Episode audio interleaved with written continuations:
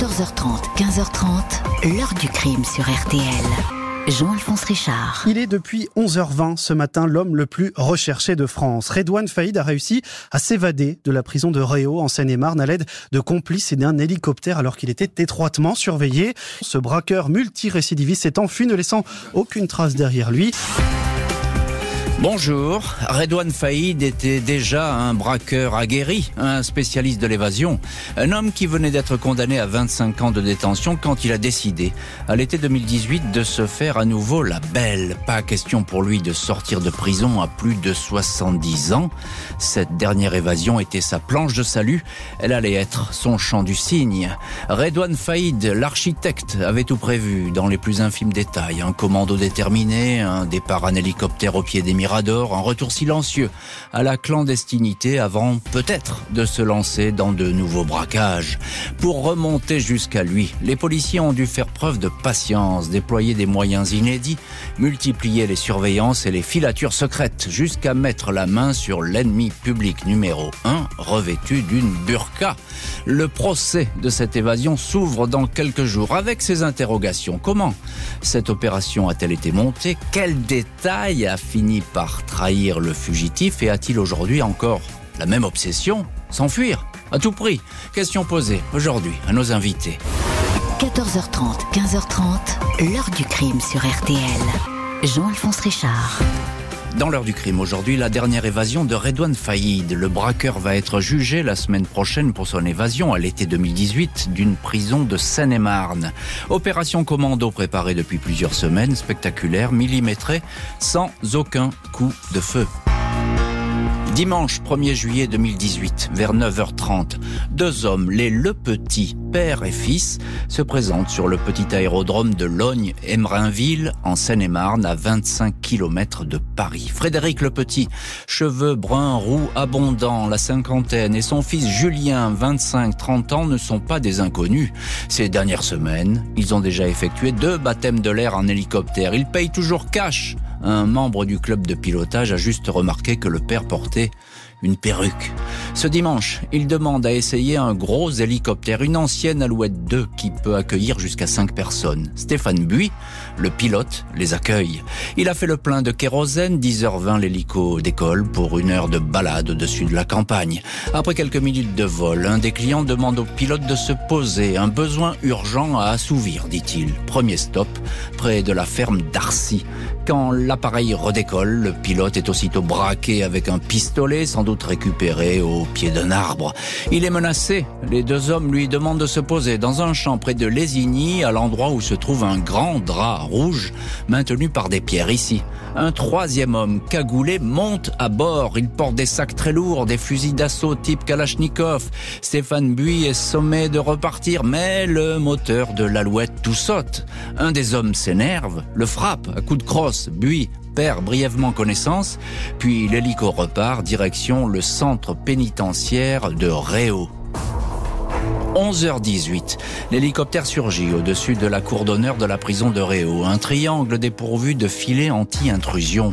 En vol stationnaire, un mètre au-dessus du sol, aucun coup de feu, le personnel pénitentiaire n'a pas le droit de tirer sur un aéronef en vol. Détail qui n'a sans doute pas échappé aux assaillants. Deux d'entre eux, tous de noirs vêtus, cagoulés, armés de Kalachnikov, bondissent dans l'enceinte. Des fumigènes blancs, rouges, noirs obscurcissent la vue des miradors à 11h26. Les caméras de vidéosurveillance enregistrent des gerbes d'étincelles dans le couloir des parloirs. Une disqueuse thermique est utilisée pour ouvrir les portes jusqu'à la cabine numéro 50 du parloir le détenu Redouane Faïd recevait la visite de son frère aîné. 40 secondes pour découper les verrous. Redouane Faïd emboîte le pas de ses libérateurs. Dans la fumée, le bruit, les acclamations des détenus, le braqueur ressort dans la cour d'honneur. Il porte lui-même la disqueuse. Serein, marchant calmement, témoigne un gardien. Tout le monde embarque dans l'hélico. À bord, Faïd glisse au pilote. Ne t'inquiète pas, décolle. Je ne suis ni un terroriste, ni un criminel. L'évasion a duré 7 minutes et 33 secondes. Redouane Faïd, 46 ans, est dans la nature. En 2013, il avait déjà fait exploser les portes de la prison de l'île Sequedin pour se faire label. Mais cette fois, l'évasion tient de la mécanique de précision. Le braqueur était l'un des prisonniers les plus surveillés de France. On l'avait transféré à Réau depuis Fresnes, où la rumeur d'une évasion était persistante. L'hélicoptère est abandonné près de Gonesse partiellement incendié, Faïd et ses hommes s'enfuient à bord d'une voiture munie de fausses plaques. Le pilote choqué est interrogé, il n'a jamais entendu parler de ce Redouane Faïd. La police découvre toutefois que sa belle-fille, Céline, a échangé dix lettres avec le détenu Redouane Faïd. Un hasard, dit-elle. Elle voulait être visiteuse de prison et a fait ça dans un esprit, dit-elle, un peu midinette. Elle n'a jamais parlé de son beau-père au braqueur, le pilote, son épouse, la belle-fille, son fils finalement mis hors de cause. Il va falloir donc trouver d'autres connexions pour retrouver la piste du braqueur, un habitué de la clandestinité. Les policiers reconstituent les premières heures de liberté de Redouane Faïd. Après l'atterrissage de l'hélicoptère dans le secteur de Lesigny, Faïd et ses trois complices sont embarqués dans une Renault Mégane RS noire conduite par un cinquième homme. La voiture est rapidement incendiée dans un parking d'un centre commercial d'Aulnay-sous-Bois. Juste après, la vidéosurveillance montre trois hommes embarqués dans un Renault Kangoo blanc siglé Enedis. Redouane Faïd est à bord. L'examen de la Mégane en partie fructueux, sur le bouchon d'une bouteille plastique, une trace ADN, celle d'un délinquant de Montataire dans l'Oise, le berceau de la famille Faïd. Première empreinte, première piste, premier recoupement. 9 juillet, une semaine après l'évasion, un chasseur qui arpente la forêt d'Alat, à Creil, toujours dans l'Oise, aperçoit des traces de pas qui s'enfoncent dans un bosquet. Il tombe sur une pelle, une pioche, sous une couverture bleue, deux kalachnikovs, des chargeurs, deux gilets pare-balles siglés police une découpeuse thermique orange, celle utilisée à la prison de Réau.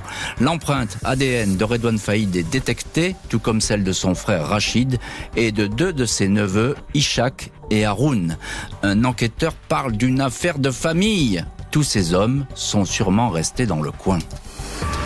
24 juillet, 16h30, trois semaines après l'évasion, des gendarmes qui patrouillent sur une voie rapide à Piscop, à 10 minutes de Sarcelles, observent une Renault Laguna grise immobilisée sur le bas-côté. Un homme au volant, un deuxième sur le talus qui semble chercher quelqu'un. À l'arrivée de la patrouille, la Laguna et ses deux passagers s'enfuient. Le duo réussit à s'échapper. La Laguna est retrouvée un peu plus loin, portières ouvertes. Dans le coffre, six pains d'explosifs, des détonateurs, des gants, des outils. La panoplie du parfait braqueur. Les fuyards sont facilement identifiés. Il s'agit bien de Redouane Faïd et de son frère, Rachid. Les vêtements neufs retrouvés dans la voiture ont été achetés le 10 juillet dans une boutique du 9e arrondissement de Paris. Le braqueur en personne a effectué ses achats. Un taxi l'a conduit ensuite chez son frère Rachid dans le 20e. Rachid n'est pas chez lui. Il se trouverait en Algérie. L'étau se resserre autour des fuyards. Plusieurs individus sont placés sous surveillance. Redouane Faïd aurait été en Belgique, à Menin, à Moucron, sans doute pour des repérages en vue d'un prochain coup. La police est aussi alertée d'un projet de braquage d'un fourgon blindé dans le secteur de Sarcelles destiné à financer la cavale. Selon un informateur, le fugitif est souvent accompagné d'un de ses neveux. 7 septembre, deux mois et demi après l'évasion, le Cirasco de la région nord, c'est-à-dire le service commun police-gendarmerie du secteur, recueille une information insolite. Une habitante de Creil est vue depuis quelque temps en compagnie d'un autre homme portant un niqab intégral. Il pourrait effectivement s'agir d'un homme, mais s'agit-il du fuyard? La PJ s'intéresse de près à cette information, Creil étant une ville que Redouane Faïd connaît comme sa poche. Des policiers qui se focalisent sur le déguisement euh, de cette fameuse inconnue à la burqa, une idée qui semble tout droit sortie de la tête du braqueur. 28 septembre 2018, les enquêteurs sont en planque aux abords du numéro 161 de la rue Jean-Baptiste Carpeau à Creil. Ils surveillent les allées et venues d'Alima A une locataire de l'immeuble. On suit les déplacements de cette femme voilée à bord de sa petite Citroën C2. Une autre femme ou peut-être un homme l'accompagne, parfois vêtue d'un niqab. 1er octobre, 21h13. La BRI observe Alima. Elle embarque un sac à bord de son auto. Puis deux individus en niqab sortent de l'immeuble de Creil et montent à bord. Le lendemain, 2 octobre, 22h15, Alima dépose un premier individu en burqa couleur beige devant le numéro 161. Il entre dans l'immeuble, 23h46. Un deuxième individu, burqa rouge bordeaux, lui, arrive à son tour. Les policiers sont convaincus que le premier est Ishak, un neveu, le deuxième est très certainement Redouane Faïd. Nous étions sûrs qu'il était là, à quelques mètres de nous. L'idée du déguisement, ce ne pouvait être que lui, dira un enquêteur. 3 octobre, 4 heures du matin, 3 mois et 2 jours après l'évasion, les policiers font irruption dans l'appartement numéro 18 au quatrième étage. Redouane Faïd et Alima, endormis dans une chambre, sont surpris en plein sommeil, tout comme le neveu Ishak et le frère du fugitif, Rachid. Ces deux derniers dormaient à côté de leur pistolet mitrailleur. Redouane n'a pas le temps, lui non plus, de s'emparer du revolver 357 Magnum, chargé de six cartouches déposées à portée de main sur une table. Le livre Secret de flic de l'ancien patron du 36 Bernard Petit, ouvrage qui relate des filatures et des arrestations célèbres. Redouane Faïd est menotté, entendu, Alima A certifie qu'elle a été mise devant le fait accompli, contrainte d'héberger cet homme recherché par toutes les polices. Les burkas, dit-elle, c'était une idée de Redouane, il portait aussi une perruque et envisageait de se faire décolorer la barbe et les cheveux. Le braqueur est à nouveau sous bonne garde, il se tait, mais qui va parler pour lui? Lors de son premier interrogatoire, Redouane Faïd déclare regretter avoir entraîné dans cette aventure des membres de sa famille. Il reconnaît globalement les faits, mais indique qu'il souhaite exercer désormais son droit au silence. Lors des auditions suivantes, il se tait, faisant uniquement des déclarations sur ses conditions de détention. Juin 2019, un an après l'évasion, l'arrestation de Steve E 32 ans, surnommé Blondin, membre du commando, va éclairer les policiers. Blondin n'est pas un délinquant aguerri, il se met à table, livre une foule de détails sur le montage de l'opération. Il décrit aussi des connexions entre Redouane Faïd et Jacques Mariani, un parrain du milieu corse, qui aurait été prêt à aider financièrement le braqueur. Redouane Faïd dédouane Jacques Mariani. Il laisse entendre que ces affirmations sont de pures affabulations. Les Corses démentent toute implication. Steve E. alias Blondin va revenir sur ses déclarations, se rétracter. Plus question pour lui de faire des confidences. Aurait-il été menacé?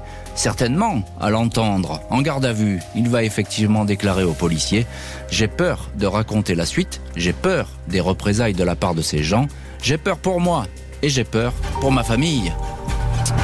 Au total, 12 personnes vont être renvoyées devant la cour d'assises. Redouane Faïd, 51 ans, a rendez-vous le 5 septembre devant la cour d'assises de Paris pour y répondre de son évasion en hélicoptère. 11 personnes, dont deux de ses frères et trois de ses neveux, seront également jugées. Depuis son arrestation, il reste sous haute surveillance. Au mois de mai 2023, il a été transféré par mesure de sécurité, dit-on, de la prison de Florimérogis à celle de Condé-sur-Sarthe. Son avocate, maître Violo, décrit un homme en permanence entouré de surveillants. C'est plus humiliant qu'intelligent intelligent, dit-elle. Quelle que soit l'issue du procès, le multirécidiviste Redouane Faïd ne pourra prétendre à sortir de prison qu'en 2046. Il aura alors 74 ans. Je suis épris de liberté, c'est envahissant même, carrément. Moi, jamais de ma vie, j'ai cru que j'allais faire 10 ans de prison. Jamais de ma vie. Je vais me faire la malle. C'était comme ça, moi, dans ma tête. Jean-Alphonse Richard sur RTL. L'heure du crime.